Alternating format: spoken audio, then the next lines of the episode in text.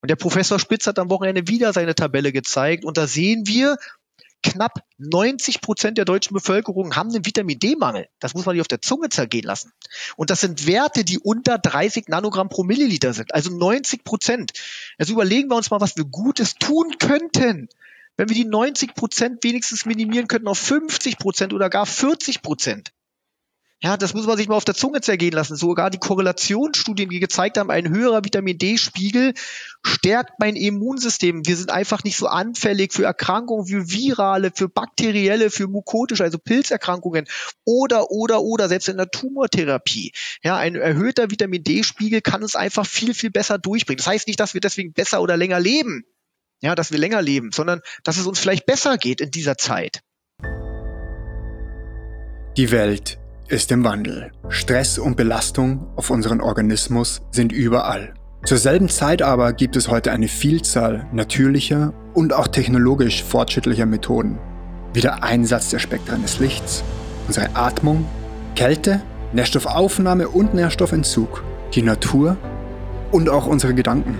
Gezielt eingesetzt ermöglichen sie nicht nur eine vollständige Entfaltung unserer Gesundheit in der heutigen Umwelt, sondern dass wir sogar neue Potenziale erobern können. Wo sind unsere Grenzen? Nimm deine Gesundheit selbst in die Hand und wir finden es gemeinsam heraus. Willkommen zum Epigenetik Podcast.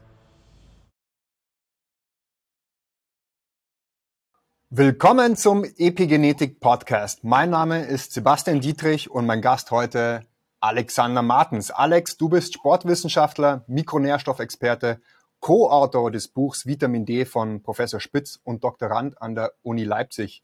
Du warst ehemaliger Vertriebsleiter, Key Account Manager bei mehreren Nahrungsergänzungsherstellern, wo du auch in den Bereichen Research und Development tätig warst.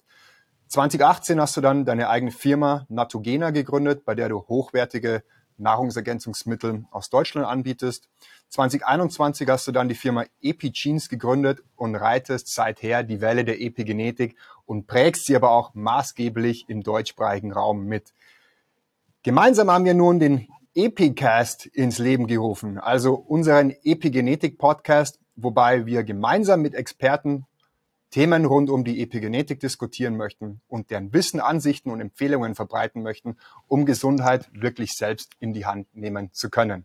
Alex, willkommen zur allerersten Show des Epigenetik Podcasts. Wow! Wunderbar. Cool. Vielen lieben Dank für die Einladung. Ich freue mich natürlich sehr drüber. Danke. Ich freue mich, dass wir heute beide sitzen. Ähm, du sitzt bei dir im Büro in Ingolstadt. Ich bin auf der spanischen Insel Ibiza. Die Digitalisierung macht es möglich, dass wir das Format so abhalten können. Ich bin super aufgeregt. Ich bin aufgeregt, dass wir den Podcast machen und ich bin aber auch excited, dass wir äh, dass ich dich an Bord habe für die erste Show und dass wir vor allem uns so ein bisschen mit deiner Expertise natürlich erstmal befassen. Da wird es auch um Supplements gehen, da wird es natürlich auch um die Epigenetik gehen und es wird vor allem, glaube ich, um dein Steckenpferd gehen, um Vitamin D. Bevor wir aber eintauchen, vielleicht erstmal, lass uns mal ein bisschen was sagen zu unserer Intention, zu unserem Podcast. Warum machen wir das überhaupt und wo soll hier die Reise eigentlich hingehen?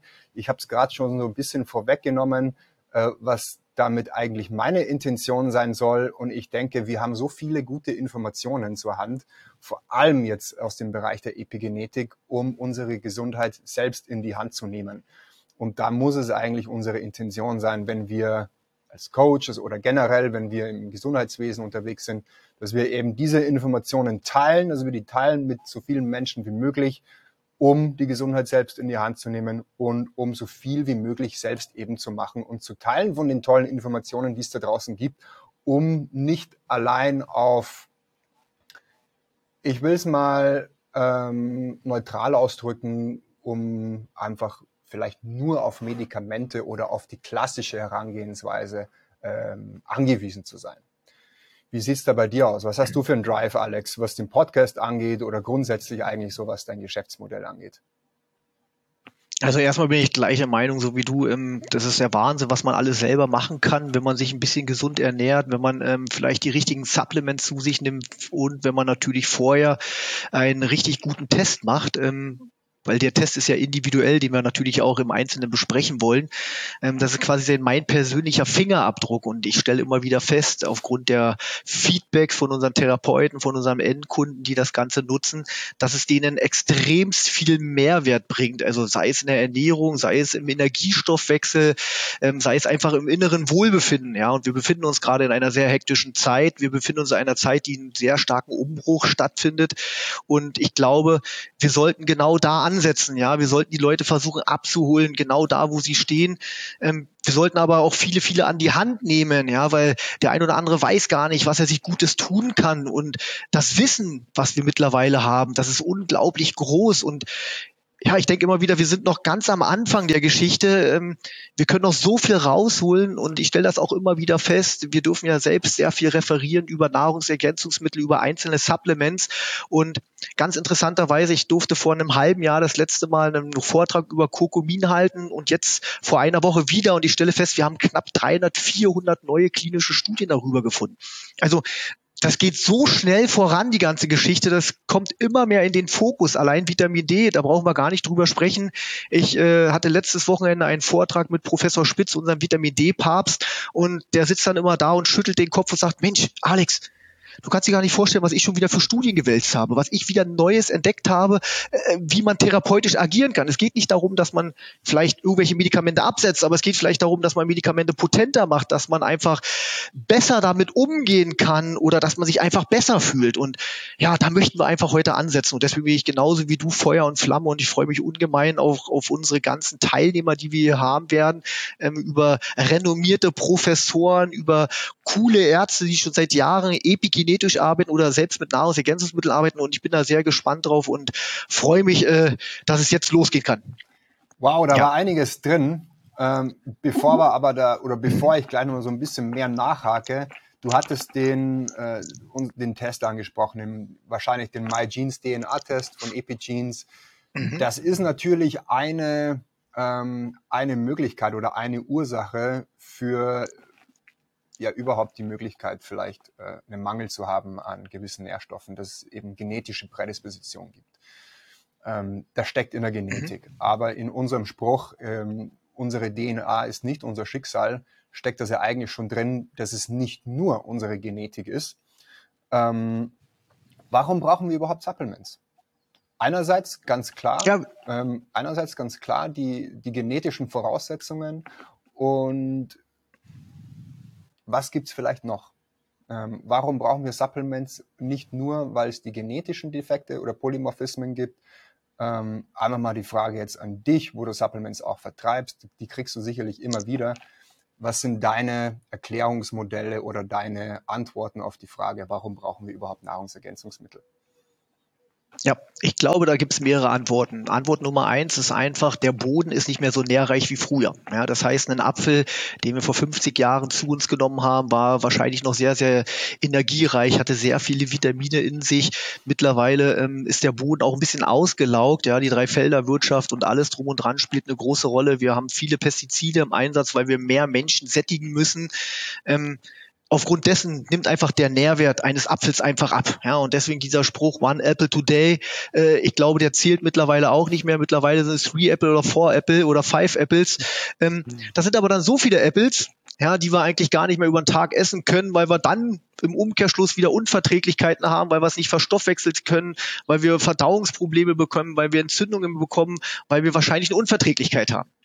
Ja, und das ist auch der nächste Step. Also das heißt, die Nahrung wird immer schlechter vom Nährwert her, heißt im Umkehrschluss, wir müssen schauen, wo bekommen wir das her, was der Körper eigentlich wirklich braucht, um einfach am Leben zu bleiben.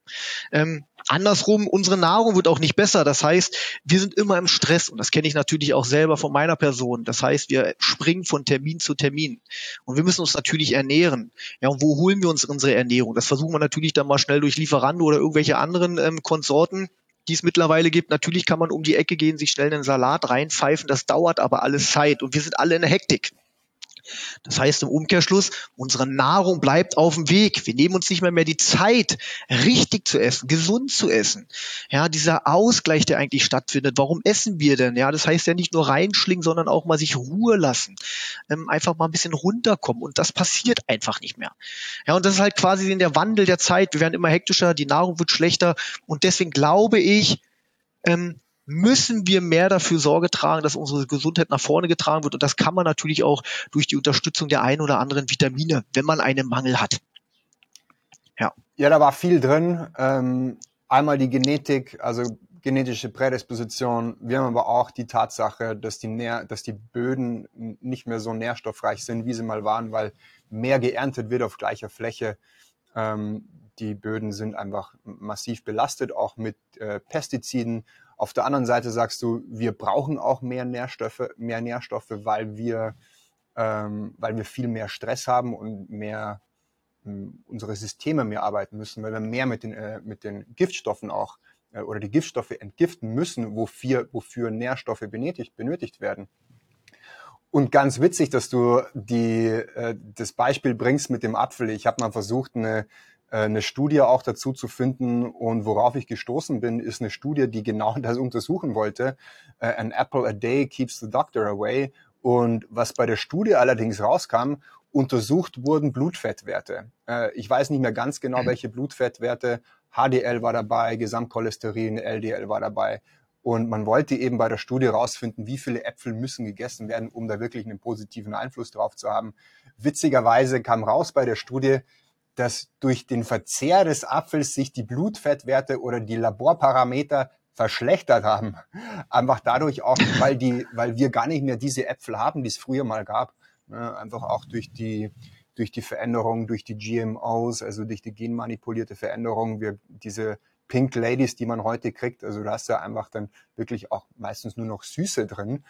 Und das gab es damals, als der Spruch wahrscheinlich rauskam, das gab es natürlich damals noch nicht. Da gab es dann wirklich auch gute Äpfel, äh, wo das dann vielleicht auch mal zu, äh, zu Tage kommen konnte, dass äh, ein Apple a Day den Doktor fernhält. Ja, spannende Entwicklung ja. und genauso muss man reagieren. Ähm, wir haben mehr Stress, wir sind mehr belastet. Das heißt, ich muss es auf der anderen Seite auch wieder irgendwie zuführen. Und wann kriegen wir schon mal einen guten Apfel?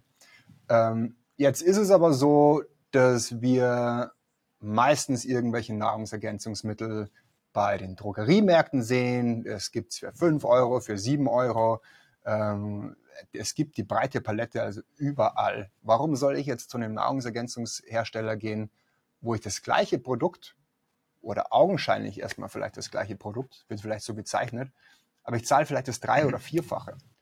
Ich für mich in meinen Fortbildungen, wenn mich meine äh, Coaches immer fragen, ich vergleiche das immer gern mit dem Biofleisch vom Hermannsdorfer oder vom Basic Naturladen äh, und vergleiche das eben dann mit dem mit den Fleischwaren aus dem Discounter.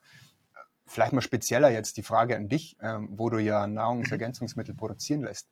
Was macht ein gutes Produkt aus? Worauf muss man achten? Ich weiß, das ist eine komplexe Frage, aber vielleicht können wir mal so ein paar ähm, Eckpfeiler anpeilen.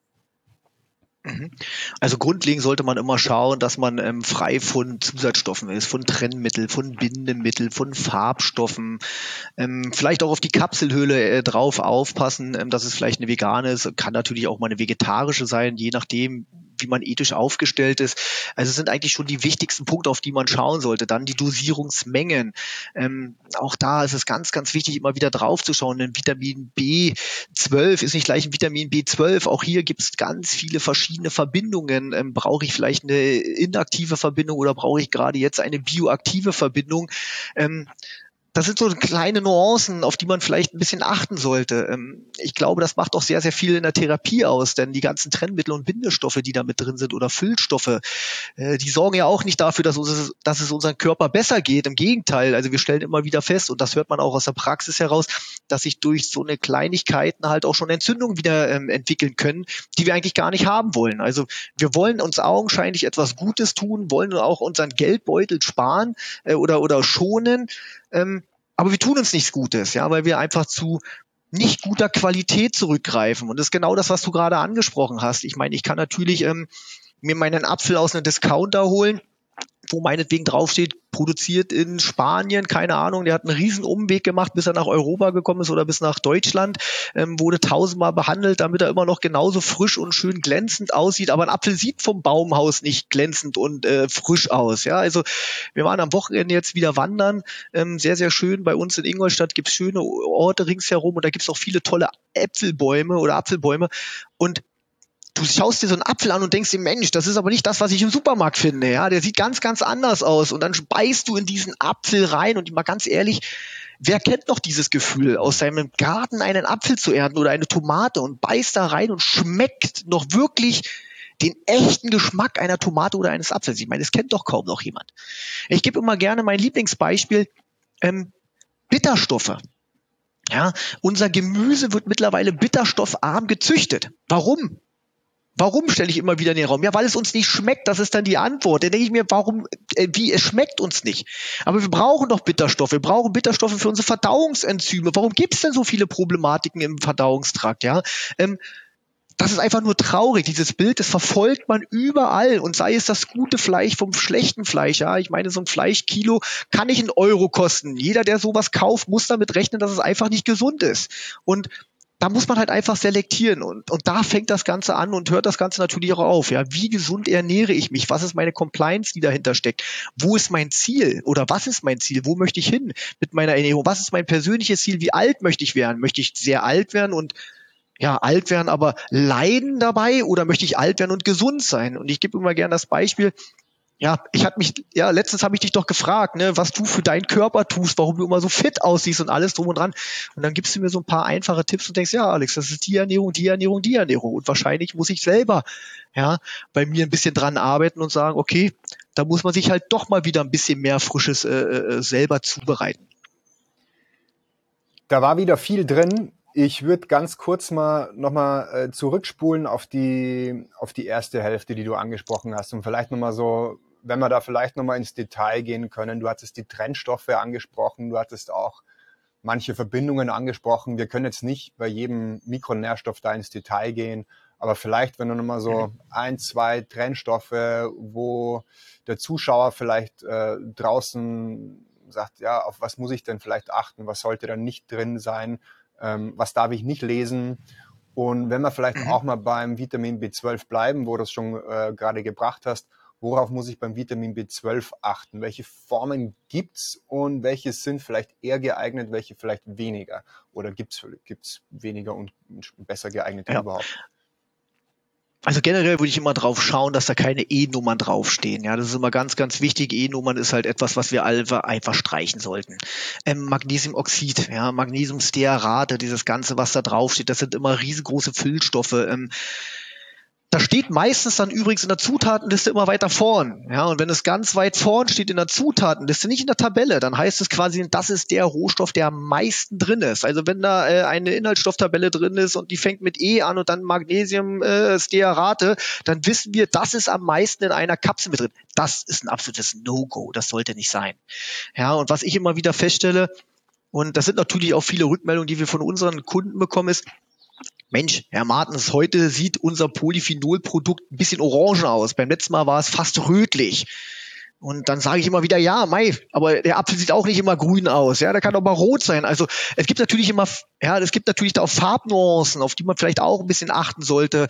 Ähm, man sollte sich oft die Frage stellen, wenn ein natürliches Produkt im Vordergrund steht, dann kann es zum Beispiel selten weiß sein. Das heißt im Umkehrschluss für mich, da wurden Farbstoffe eingesetzt, damit es immer gleich aussieht. Ist natürlich auch toll für die Psychologie, weil wenn ein Produkt immer gleich aussieht, stelle ich es erstmal nicht per se in Frage.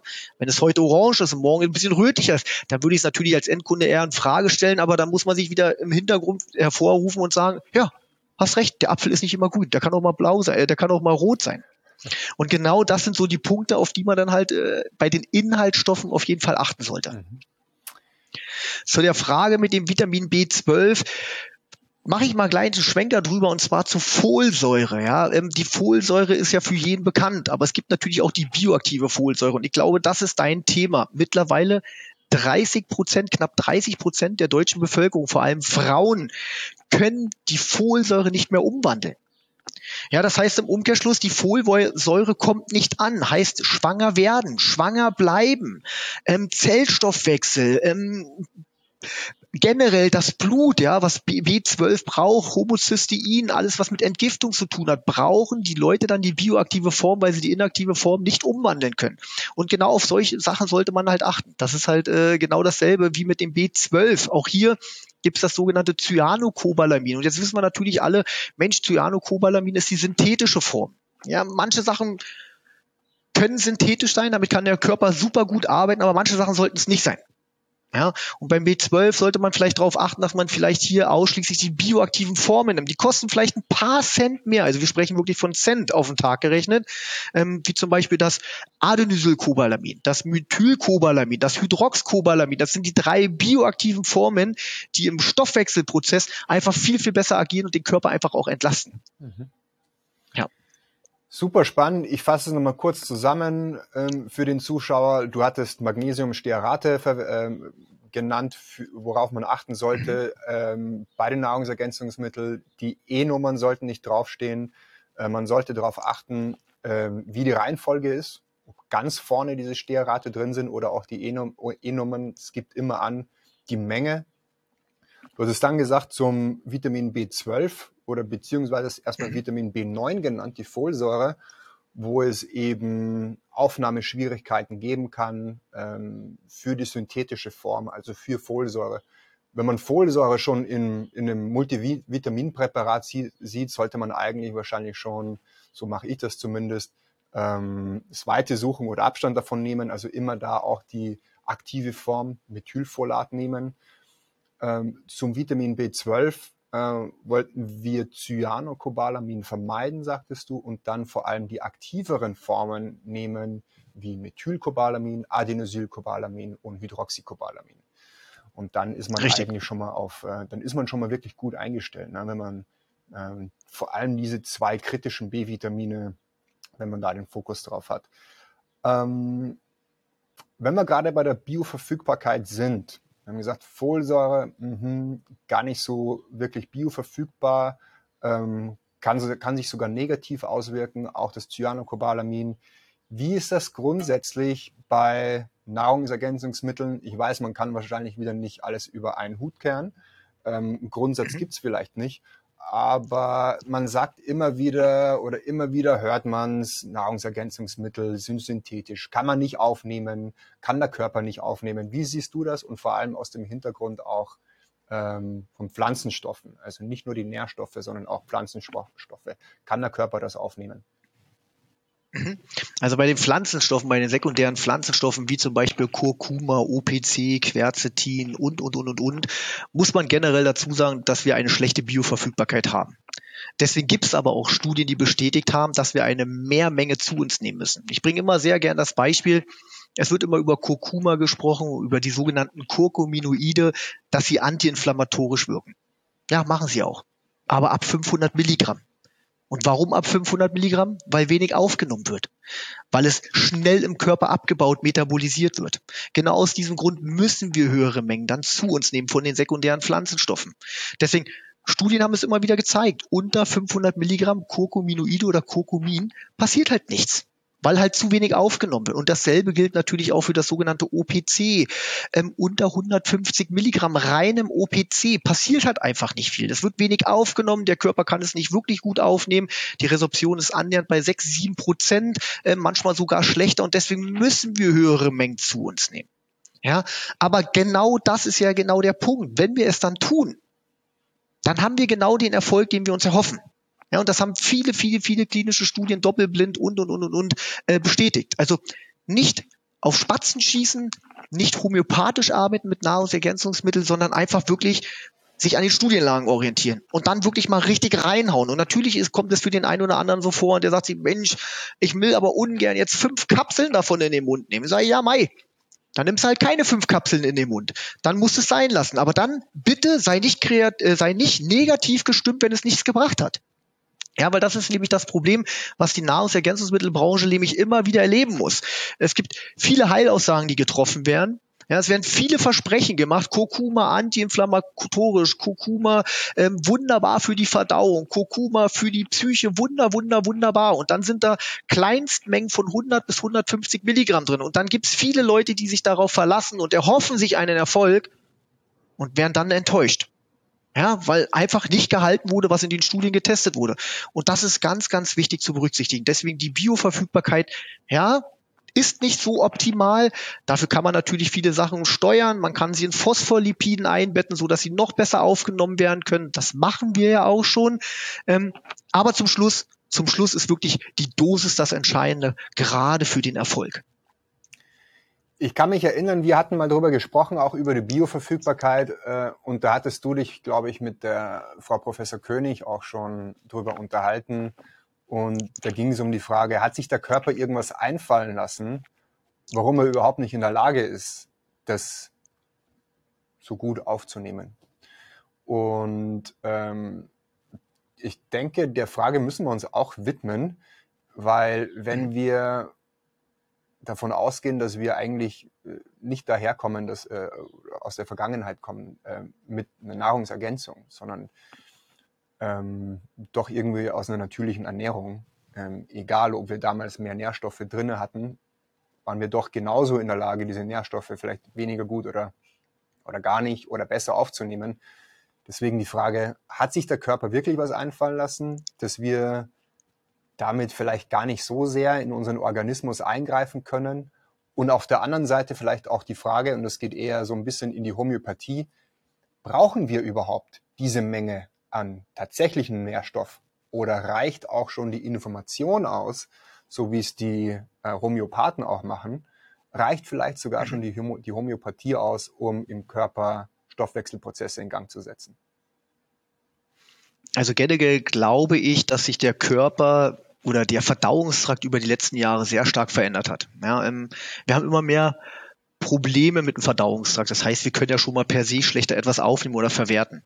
Ähm, der Körper ist nicht blöd. Ja, der reguliert natürlich alles. Der reguliert die Aufnahme, der reguliert ja auch die Abnahme.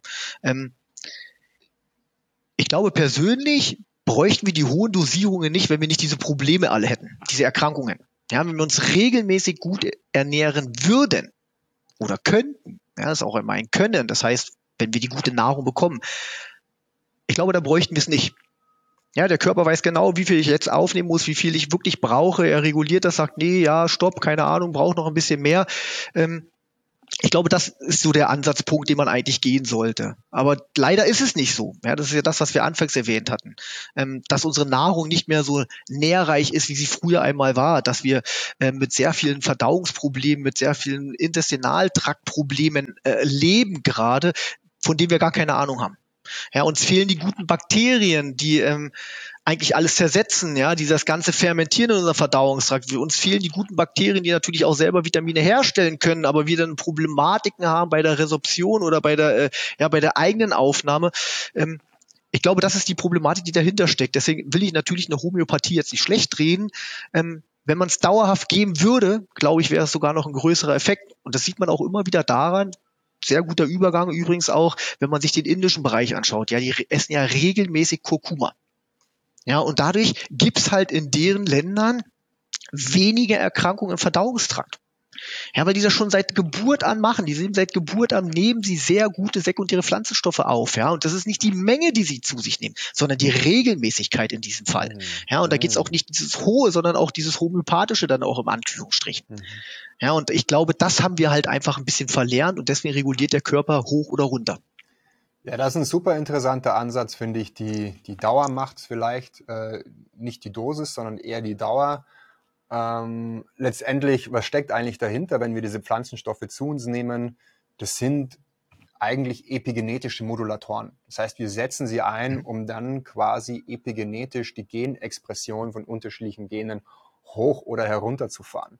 Und möglicherweise ist das ein Ansatzpunkt, um nicht an der Dosis zu schrauben, sondern an der, äh, an der Zeitspanne. Super interessant, habe ich noch gar nicht so gesehen. Ähm, würde auf jeden Fall auch mal Sinn machen, da eine Studie in die Richtung zu finden, ähm, was die Zeitspanne angeht.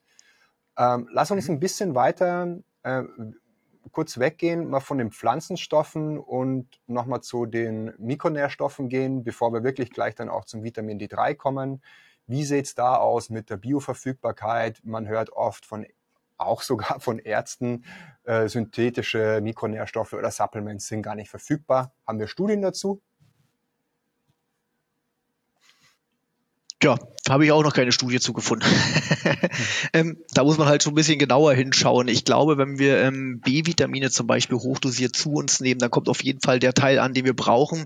Ähm, B-Vitamine sind wasserlöslich, das heißt im Umkehrschluss, ein zu viel wird über den, den Urin wieder ausgeschieden. Ich glaube, da brauchen wir uns wenig Gedanken drüber machen. Ähm, bei den fettlöslichen Vitaminen sieht es natürlich dann ein bisschen anders aus.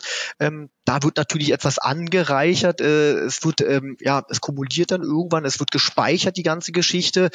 Da kann es natürlich auch mal höhere Werte geben, die wir dann messen, ähm, die natürlich auch im Umkehrschluss für uns nicht immer positiv sind. Ja, es kann dann auch negativ sein. Ich gebe gerne das Beispiel Vitamin A. Hier wissen wir, dass wenn wir zu viel auf einmal nehmen, zu viel zu oft nehmen, hier sprechen wir mal von über 10.000 internationale Einheiten Vitamin A, dann kann es natürlich für den einen oder anderen Menschen Beispiel Frau postmenopausal oder Frau in der Schwangerschaft schon äh, zu sehr vielen Komplikationen führen.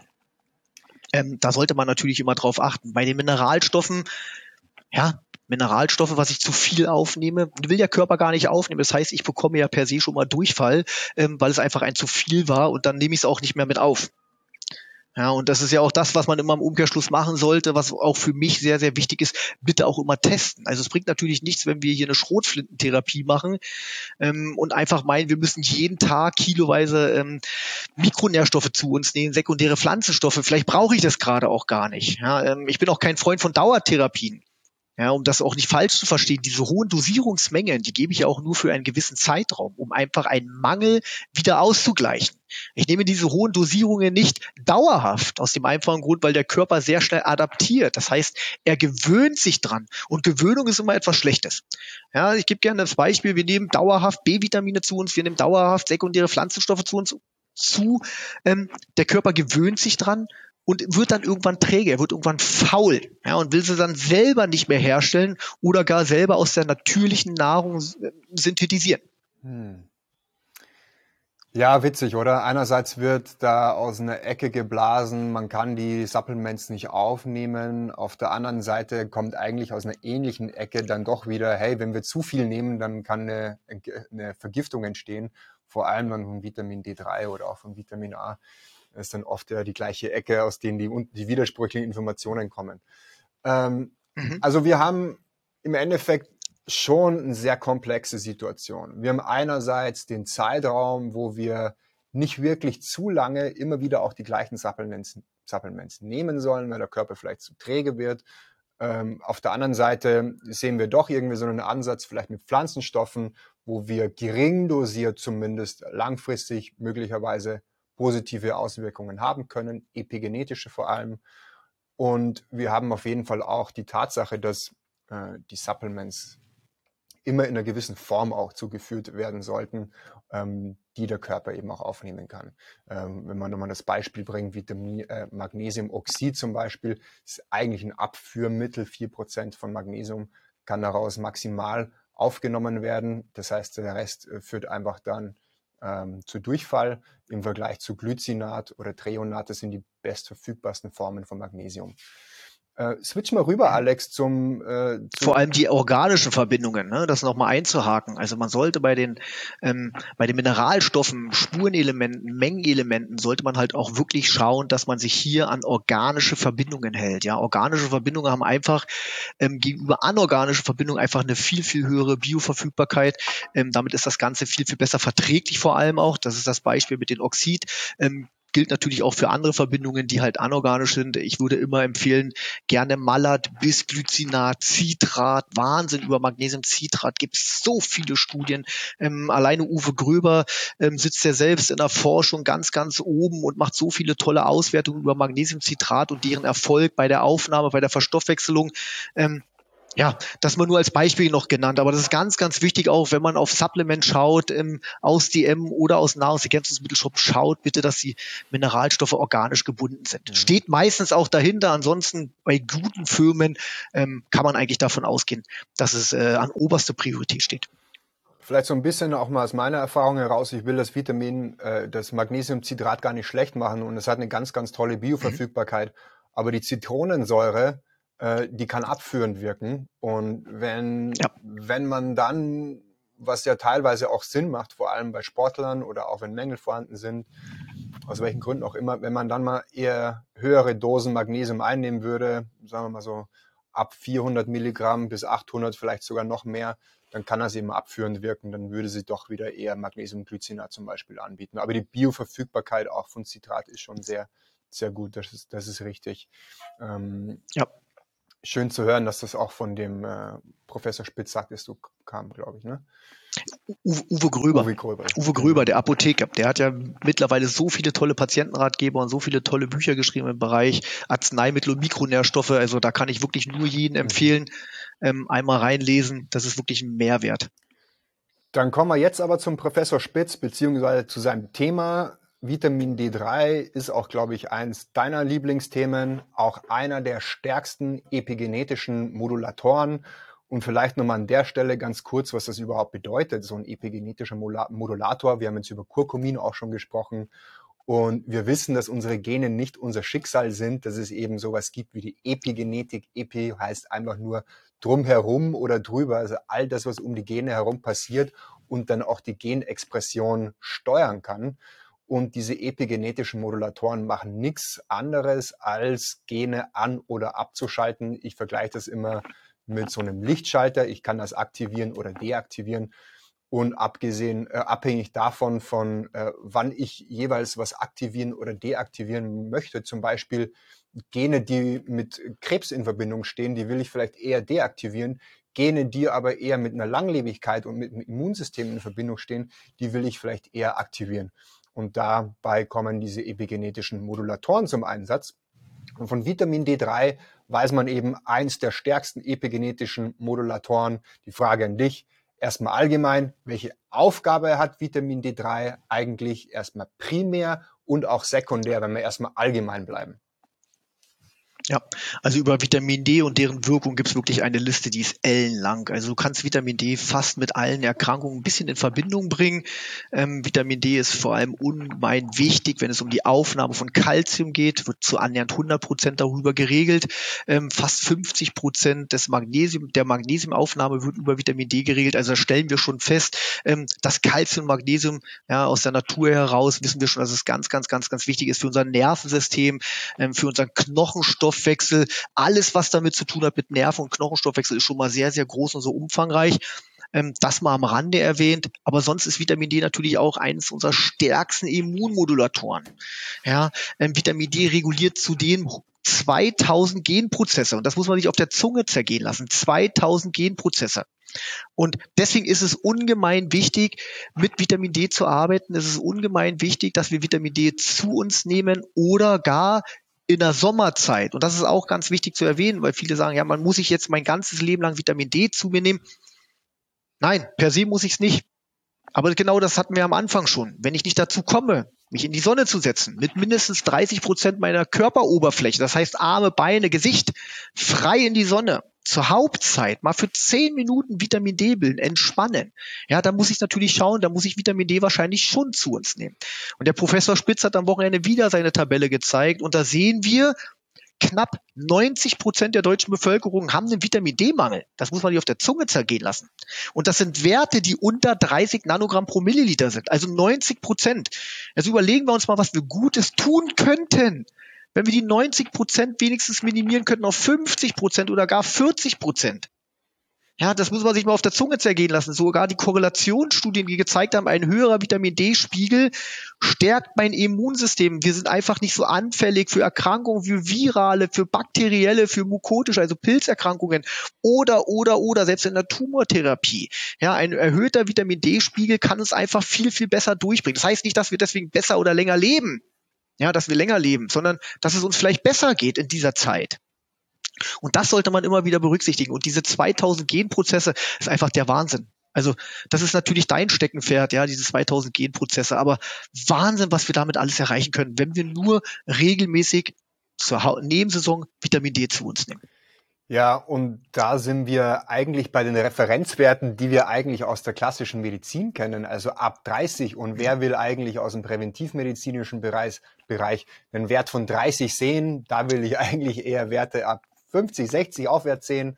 Und das sind natürlich alle Deutschen, äh, nahezu 100 Prozent der Bevölkerung. Weit runter. Äh, mit einem Mangel.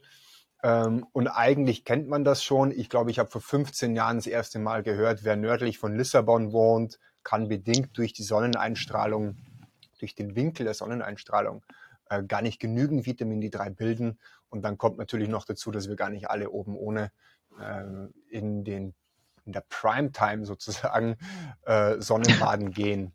Ähm, deswegen macht es Sinn, Vitamin D3 aufzufüllen. Es macht natürlich eigentlich auch immer Sinn, das Ganze zu testen. Ich habe mehrere Laborwerte in den letzten Jahren gesehen und ähm, 100 Prozent haben einen Vitamin D3-Mangel, außer es waren eben Kunden da, die supplementieren.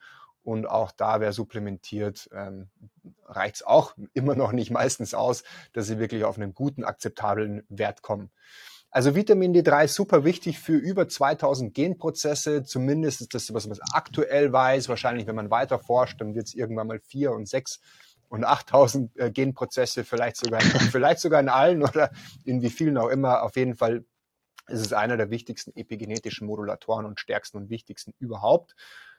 Ganz kurz, wie funktioniert der Vitamin D3-Stoffwechsel überhaupt? Wir wissen irgendwie alle, es wird auf der Haut gebildet und dann geht's wohin? Wie funktioniert das eigentlich, Alex?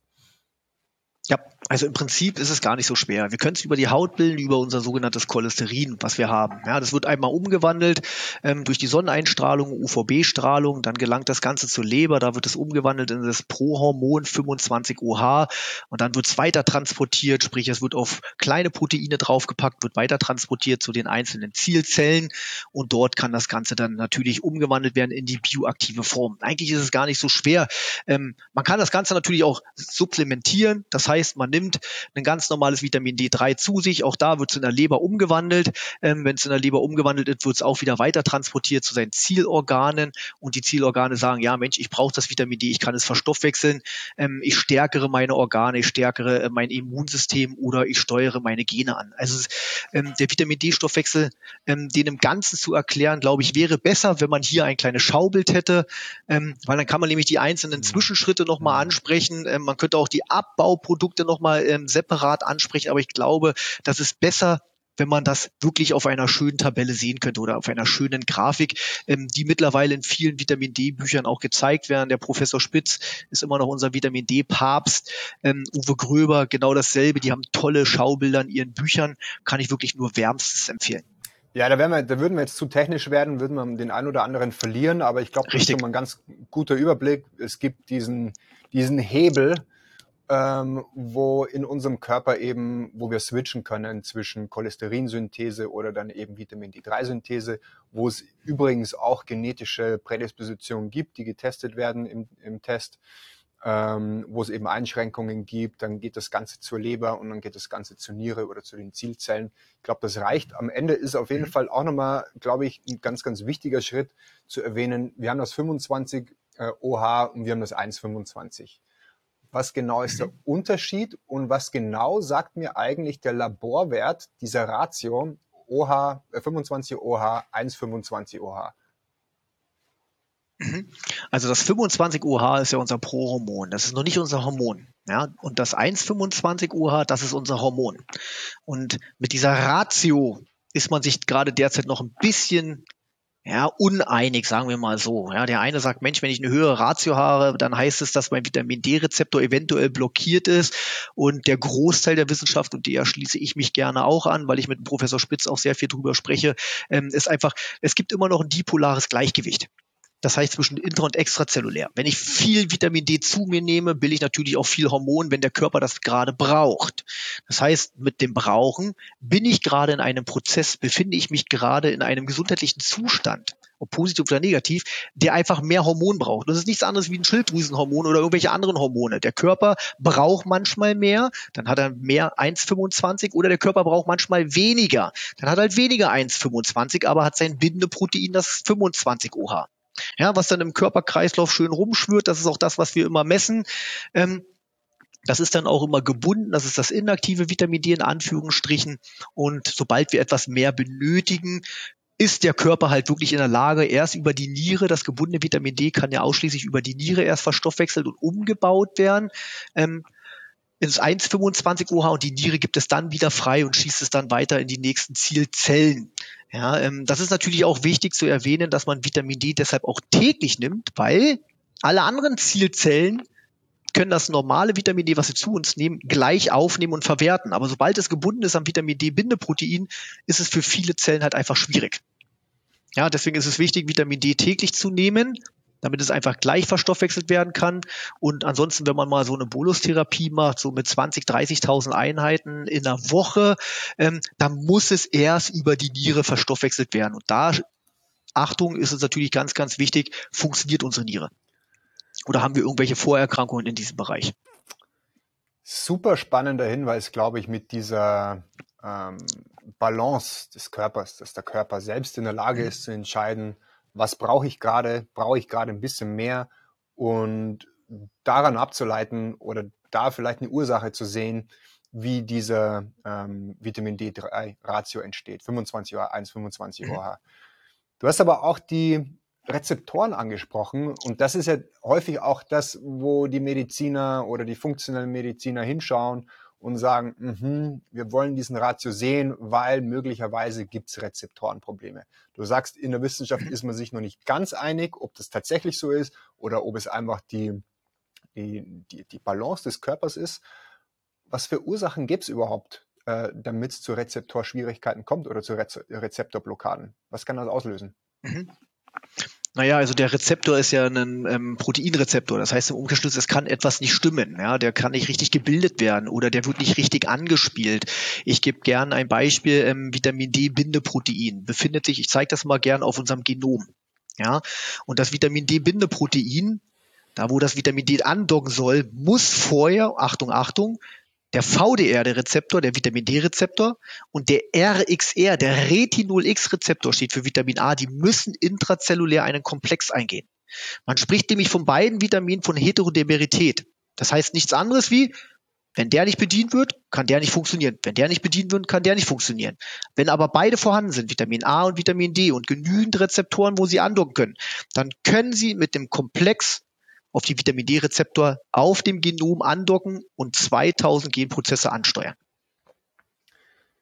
Das klang super spannend. Ich kann mir vorstellen, dass wir vielleicht den einen oder anderen so ein bisschen verloren haben, aber heterodimer und wir brauchen beide Rezeptoren, dass sie funktionieren, fand ich super interessant. Vielleicht können wir es nochmal zumindest wiederholen, mhm. vielleicht nochmal so ein paar anderen Worten. Du hattest vom Vitamin D-Rezeptor gesprochen, der Komplex eingehen muss mit dem Vitamin A-Rezeptor oder Retinol-Rezeptor.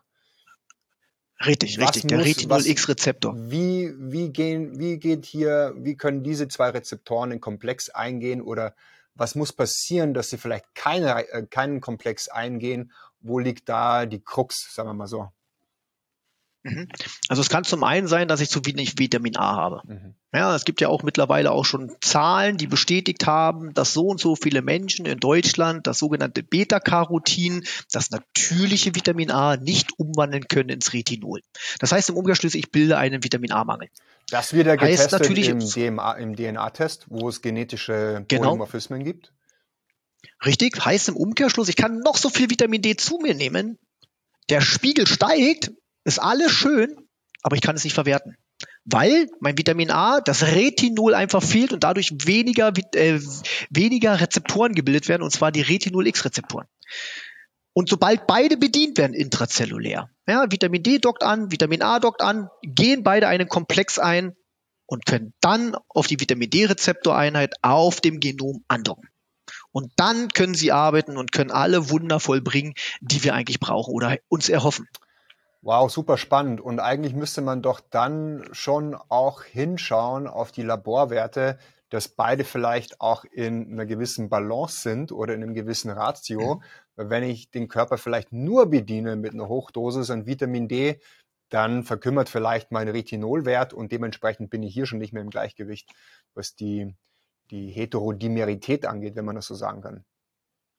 Richtig, genau. Also ich glaube, Vitamin A ist eines der wichtigsten Kofaktoren, ähm, die eigentlich den Vitamin D oder das Vitamin D wirklich potent machen. Ja, da zählt natürlich auch ganz wichtig noch Magnesium dazu, weil das Magnesium ganz ausschlaggebend dafür verantwortlich ist, dass das sogenannte Prohormon 25 OH umgewandelt werden kann ins 1,25 OH. Also dafür brauchen wir zum Beispiel Magnesium. Deswegen, ja, auch hier ganz, ganz wichtig. Viele Leute nehmen nur Vitamin D.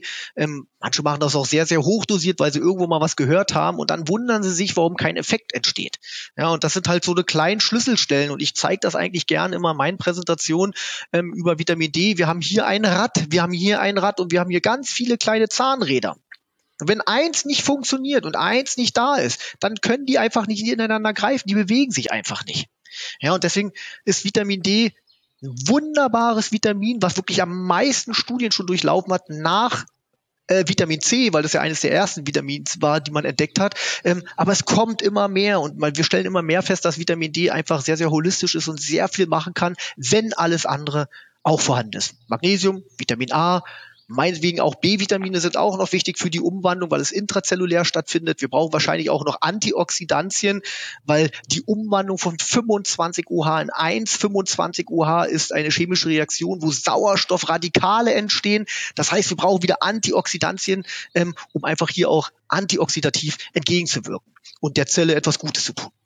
Ja, man merkt schon, das ist natürlich super komplex und das ist natürlich auch wieder das unterstreicht natürlich auch wieder die Komplexität unserer Gesundheit, unseres Körpers und dass man mhm. einfach mhm. nur mit einer Einnahme von einem Vitamin oder einem Supplement häufig vielleicht nur einen Tropfen auf den heißen Stein ähm, erreicht. Und man sollte mhm. eigentlich immer doch mit einem Coach oder mit einem Therapeuten zusammenarbeiten und wirklich hinzugucken, wo ist die Ursache. Du hast jetzt schon auch Antioxidantien angesprochen. Das heißt, man müsste hier auch drauf schauen, wie geht es den Mitochondrien, wie geht es der Zellgesundheit etc., bevor man hier drauf einwirkt. Super, super komplex, aber gleichzeitig auch super, super spannend. Jetzt hast du noch Magnesium genannt. Äh, wir haben es schon ein paar Mal gehört. Jetzt im Vitamin D3-Stoffwechsel auch nochmal. Ähm, einerseits brauchen wir auch Magnesium, um Vitamin D3 aufnehmen zu können. Andererseits braucht man aber auch Vitamin D3, um Magnesium aufnehmen zu können. Äh, du hast davon gesprochen, dass Vitamin D3 vielleicht gar nicht aufgenommen werden kann, wenn zu wenig Magnesium vorhanden ist. Andererseits kann man natürlich auch das so sehen, dass ein erhöhter Vitamin D3-Konsum zu einem Magnesiummangel führen könnte. Ne? Also auch dahin müsste man gucken. Wie siehst du Bohr? Hört man auch immer wieder. Auch wenn es vielleicht noch nicht so viele Daten dazu gibt, das ist eher eine Richtung, aus der Bohr immer wieder zu hören ist. Wie siehst du Bohr im Zusammenhang mit Vitamin D3-Stoffwechsel? Also ich habe persönlich über Bohr noch nicht viel gefunden. Bohr soll ähm, das Verhältnis zwischen 25 und 21 UH zwischen Prohormon und Hormon regulieren, ja, also die Homostase äh, herstellen. Hab persönlich noch nicht viel drüber gefunden, muss ich ganz ehrlich gestehen. Ähm, es gibt Ansatzpunkte, ja, aber ist halt äh, für mich noch nicht ausgegoren, die ganze Geschichte. Mhm. Und ähm, zu dem, was du gerade noch erwähnt hast, ganz, ganz wichtig zu erwähnen, ähm, Magne äh, Vitamin D ist für die Aufnahme von Magnesium verantwortlich, nicht umgedreht. Mhm. Ja, und das Interessante daran ist aber trotz alledem, ähm, man hat Studien gemacht, das fand ich sehr witzig, man hat Leuten mehr Magnesium gegeben und Achtung, der äh, Vitamin D-Spiegel ist gestiegen. Mhm. Um 10 bis 15 Prozent eigentlich nur durch die Gabe von Magnesium. Also wir sehen, ja, dass da die Komplexität äh, von beiden ja, äh, wunderbar ineinander greift und äh, dafür Sorge tragen kann, dass es den einen viel, viel besser geht als den anderen. Wow, interessant. Ich bin gespannt, was in den nächsten Jahren oder auch Monaten noch zum Thema Bohr herauskommt. Also ich meine, die, die Reise des Vitamin Ds wird hier noch nicht zu Ende sein. Wir sehen jetzt ungefähr 2000 Genprozesse, die beeinträchtigt werden. Ähm, es werden mehrere Nährstoffe benötigt. Vor, vor ein paar Jahren hat man nur noch über K2 eigentlich gesprochen im Zusammenhang mit Vitamin D3. Haben wir jetzt noch gar nicht gehabt. Deswegen nochmal ganz kurz vielleicht von dir auch ein Wort zu Vitamin K2. Also das Vitamin K2 ist natürlich ungemein wichtig, wenn es um die sogenannte Calcium-Phosphat-Homostase geht. Das heißt, wenn es um den Knochenaufbau geht. Ja, Einlagerung von Calcium in den sogenannten Osteoblasten, das sind die aufbauenden Zellen für die Knochenmatrix. Ähm, dafür ist das K2 sehr, sehr, sehr, sehr wichtig. Ähm, wenn man mit sehr hohen Werten mit Vitamin D arbeitet, ja, steuern wir natürlich die Aufnahme des Kalzium aus den Damens in Blutlumen an. Das heißt, wir haben viel Kalzium im Blut, das muss natürlich auch wegtransportiert werden. Ja, und das können wir natürlich mit dem Vitamin K verhindern. Ja, wenn wir genügend Vitamin K zu uns nehmen, dann haben wir einfach wieder eine wunderbare Homöostase. Wir haben eine schöne Einlagerung des Kalziums ähm, aus dem Blut in die Knochenmatrix. Ähm, die Arterien bleiben frei. Dafür ist das Vitamin K natürlich ungemein, ungemein wichtig. Aber Achtung, man sollte auch immer streng dazu sagen, diese Aussagen von früher, Vitamin D braucht K und sonst kann es nicht verstoffwechselt werden und, und, und, und, und. Auch darüber letzte Woche wieder schön mit einem Professor Spitz drüber gesprochen und äh, vielen anderen Referenten, die in diesem Bereich viele Bücher geschrieben haben. Es gibt keine Studienlagen, die irgendwas in diese Richtung bestätigt haben, dass die Verstoffwechslung von Vitamin D durch K irgendwie besser begünstigt wird oder irgendetwas in diese Richtung. Es geht wirklich rein um die Calciumphosphat-Homostase. Und da spreche ich wirklich alle an mit Osteoporose, Osteomalazie, Knochenstoffwechsel. Ja, alles, was mit Knochenbrüchen zu tun hat in vermehrter Menge, höherem Alter. Ja, wir wissen ja, ab einem gewissen Alter, ab 50, haben wir einen stetigen Abbau der Knochenmatrix. Deswegen gibt es ja so viele Verletzte in diesem Bereich. Das heißt Oberschenkel-Halsbrüche, die ab 60, 70 entstehen. Ja, und für viele natürlich auch ähm, ja, ein Endstadion sind, ne, weil sowas sehr, sehr schlecht ausheilen kann bei älteren Patienten. Deswegen ist es auch hier wichtig zu schauen, Vitamin D mit K zusammenzunehmen, natürlich Calcium, äh, Magnesium hochdosiert mit reinzugeben, damit wirklich alles super funktioniert und wir dem Knochenabbau äh, etwas entgegenwirken können. K2, also wirklich nur für den Knochenstoffwechsel, muss nicht zwingend beigemischt sein, wenn wir uns die 2000 oder über 2000 Prozesse anschauen, wo Vitamin D sonst noch, äh, wo, wo Vitamin D ähm, die, die Rolle spielt. Und zum Knochenstoffwechsel muss man auch sagen, der Knochen wächst auf Zug und Druck, äh, aber natürlich mhm. braucht man natürlich auch die entsprechenden äh, Mineralien oder Vitamine. Das stimmt ja, aber das K an sich, das wollen wir nicht äh, schlecht reden. Ja, das hat natürlich viele weitere gute Vorteile. Ja, es ist nicht nur Knochenstoffwechsel. Ja, ähm, wenn man zum Beispiel das K1 nimmt, das ist auch sehr gut bei Blutverdünnung. Ja, wir sprechen von K1 und K2. Das sollte man ein bisschen unterscheiden. Leider wird es in vielen Publikationen in einen Topf geschmissen und heißt um Gottes Willen kein Vitamin K geben. Äh, eigentlich spricht man bei Blutverdünner eher von K1 statt von K2. Ähm, aber ansonsten ist natürlich super immunmodulatorisch auch K, äh, Vitamin K. Ja, oder es hat noch viele weitere positive Effekte, antioxidativ, ähm, zellschützend und, und, und, und, und. Jetzt würde ich doch gern nochmal äh, an der Stelle vielleicht nochmal aufs Vitamin K2 auch kurz eingehen, weil ich selbst auch immer davon eigentlich auch betroffen bin, wenn ich Laborwerte sehe von meinen Kunden, wo dann K2 mhm. auftaucht. Es gibt natürlich dann auch wieder unterschiedliche K2s. Menakinon 7, das ist das, was eigentlich drin ist in den meisten Supplements und das ist auch das, was dann in den Laboren eigentlich zumindest aus meiner Erfahrung raus sehe ich das immer eigentlich in einem ganz guten äh, Bereich. Wahrscheinlich auch, weil es mhm. eben supplementiert wird. Meistens sehe ich aber auch immer Menakinon 4 Mängel. Minakinon 4 mhm. sehe ich aber in keinen Supplements. Warum kriegt man das nicht in Supplements? Kriegt man es überhaupt nicht in Supplements? Ist die tierische, ist die tierische Version eigentlich von K2? Wie kann ich das supplementieren? Mhm. Derzeit gibt es noch nichts, muss ich ganz ehrlich gestehen. Wir sind natürlich auch immer drauf und dran und wir versuchen es auch immer wieder, aber das ist derzeit in Deutschland noch nicht zugelassen. Also als Nahrungsergänzungsmittelfirma, eine deutsche Nahrungsergänzungsmittelfirma ist es einfach noch nicht, nicht erlaubt. Hm. Ja, muss man einfach dazu sagen. Es gibt äh, manche Sachen, die sind wirklich richtig interessant. Die gibt es auf dem amerikanischen Markt und die sind echt toll, auch in, der, in ihrer Therapieform. Aber das ist wirklich eher erstens problematisch die Zulassung, zweitens, dass man den Rohstoff überhaupt bekommt und dann muss es natürlich noch ein adäquater Preis werden. Hm. Ja, so dass man damit wirklich auch arbeitet. Und genau das ist ja das, was du festgestellt hast. Ähm, es gibt seltenst einen Vitamin K-Mangel. Ja, aber Vitamin K wird halt selber über die Fermentation von uns selbst, von unseren Bakterien auch gebildet. Ähm, und deswegen ist halt der Mangel eher selten. Aber bei vielen Knochenstoffwechselerkrankungen, da kann es natürlich auch stattfinden. Oder bei vielen Darmproblematiken. Ja, weil wenn die richtigen Bakterien nicht da sind, kann ich auch nicht genügend Vitamin K bilden. Muss man auch dazu sagen. Super, super spannend und ich glaube, wir könnten uns noch ewig jetzt über den Vitamin D-Stoffwechsel oder über sämtliche andere Mikronährstoffe oder auch Vitamine unterhalten. Wir kommen langsam zum Ende, Alex, aber eine mhm. Frage noch zum Abschluss. Wohin geht die Reise, vor allem wenn wir uns das Thema Langlebigkeit anschauen? Und da werfe ich immer gerne einen Blick über den Teich, über den Teich nach Amerika Und da entstehen eigentlich auch meistens die Trends. Milliarden werden momentan in das Thema Langlebigkeit investiert. Sogar Coach Tony Robbins, weltbekannter Coach Tony Robbins, hat mittlerweile mehrere Millionen in mehreren Firmen, ähm, die mit Langlebigkeit zu tun haben, investiert. Supplements gibt es natürlich mhm. auch in dem Bereich etliche. Äh, wo sehen wir die Reise der Nahrungsmittelindustrie oder auch der Epigenetik in den nächsten Jahren? Wo geht's dahin? Bist du vielleicht schon irgendwo involviert mit neuen Techniken? Wir haben darüber gesprochen, über die Bioverfügbarkeit. Wie kann der Körper was aufnehmen? Was gibt's Neues? Ich weiß auch, die Regulierung in Deutschland ist natürlich viel, viel extremer als in USA. Da gibt es natürlich viel, viel spannendere äh, Nahrungsergänzungsmittel. Ähm, was wird kommen in der nächsten Zeit?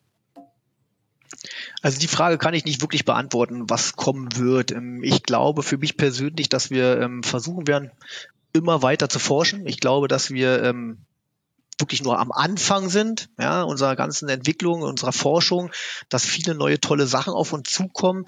Ähm, Supplements, Nahrungsergänzungsmittel werden immer besser bioverfügbarer gemacht. Es gibt immer wieder neue Tricks, wie man das Ganze umsetzen kann. Auch wir sitzen da dran, im Bereich Nanotechnologie ein paar Sachen demnächst umzusetzen. Ähm, Nano heißt einfach so kleine Partikel, dass es wirklich zu 100 Prozent aufgenommen werden kann. Ähm, wir haben schon die ersten Meta-Analysen laufen, Vergleichsstudien laufen.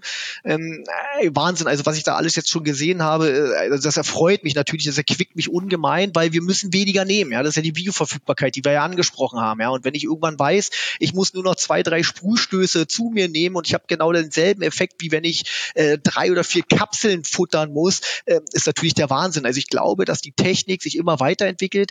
Ich glaube, dass die Studien sich immer weiterentwickeln. Ich glaube, dass sich der Mensch nicht positiv weiterentwickeln wird. Ähm, aus dem einfachen Grund, weil wir leben in dieser Gesellschaft, wir werden immer schneller, wir wollen immer mehr Erfolg haben. Das heißt, wir werden die, den Boden oder die Natur immer mehr ausrauben, wenn wir nicht lernen, nachhaltiger zu werden, also gesunder zu werden.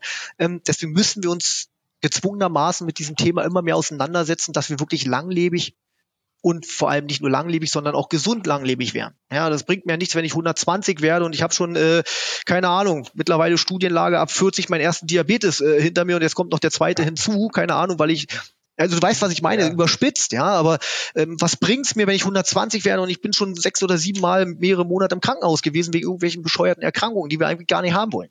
Hm. Ja, deswegen äh, Langlebigkeit ist ein tolles Thema und ich kenne auch die Professor Brigitte König, die schon seit Jahren an diesem Thema forscht. Äh, ja, Spermidin und und und und und und Telomere, Verkürzung und diesem ganzen. Ähm, ist sehr, sehr spannend. Also wie gesagt, ich bin wirklich Feuer und Flamme. Ich glaube, das hört man auch äh, aus meinen Gesprächen heraus. Ähm, ich glaube, dass sich eine ganze Menge tun wird und ich glaube, dass wir eine ganze Menge Gutes auch tun können, ähm, wenn wir einfach dranbleiben. Wow, das klingt auf jeden Fall interessant. Vor allem die Nanotechnologie finde ich super spannend. Ich freue mich da jetzt schon aufs erste Produkt, wenn es rauskommt, ja. äh, zum Testen. Wenn du vielleicht vorher schon mal irgendwas hast, dann freue ich mich natürlich. Hab ich, hab ich. Ich habe, ich, äh, ohne Witz, ich habe, ich habe hier wirklich, äh, warte mal, was habe ich hier? Ich habe ein OPC hier zu liegen. Ich wow. habe ein CBD hier zu liegen auf wow. Nanotechnik. Ich habe hier Schwarzkümmel. Pass auf, das wird immer geiler. Äh, ich bin so geflasht davon. Astaxanthin. Wahnsinn. Was habe ich noch? CBD habe ich schon erwähnt. Was habe ich noch? Ich habe äh, Melatonin flüssig, was noch viel besser ist, Aloe Vera, ähm, Vitamin C, Kurkuma. Wir haben demnächst sogar ein besseres bioverfügbares Ubiquinol. Ja, das ist der Wahnsinn. Äh, wie gesagt, wir sind da wirklich am Forschen und am Testen und äh, die Ergebnisse sind sehr zuversichtlich und irgendwann hast du nur noch einen Sprühstoß. Wow. Und ist genauso viel wert wie, äh, keine Ahnung, drei, vier Kapseln. Wow. Ich bin gespannt. Ich bin gespannt, ob die Reise so erfolgreich ist, wie sie sich bis jetzt anfühlt. Ne? Es kann ja auch mal sein, dass man dann wieder umkehren muss, weil man feststellt, war ja doch nicht alles, ne? wie wir es wollten. wow, wow. Ja, ich will eigentlich gar nicht ja. aufhören. Ich bin super aufgeregt. Die erste Sendung geht zu Ende. Ja. Und äh, vielen, vielen Dank, Alex, für deine Zeit, für die tollen Einblicke. Ich freue mich auf unsere zweite Session, wann auch immer wir die zweite ja. Session angehen. Spätestens, wenn es eine neue Technologie gibt, wenn es neue Informationen gibt und neue Produkte gibt. Ich glaube, das sollten wir auf jeden Fall den Zuschauern Zuhörern äh, dann auch mitgeben. Vielen, vielen Dank für deine Zeit, für die tollen Infos. Vielen, vielen Dank auch an die Zuhörer, an die Zuschauer. Und ja, ich freue mich jetzt schon aufs nächste Mal. Bis dahin, bis bald. Dankeschön. Vielen Dank für die Einladung. Vielen Dank.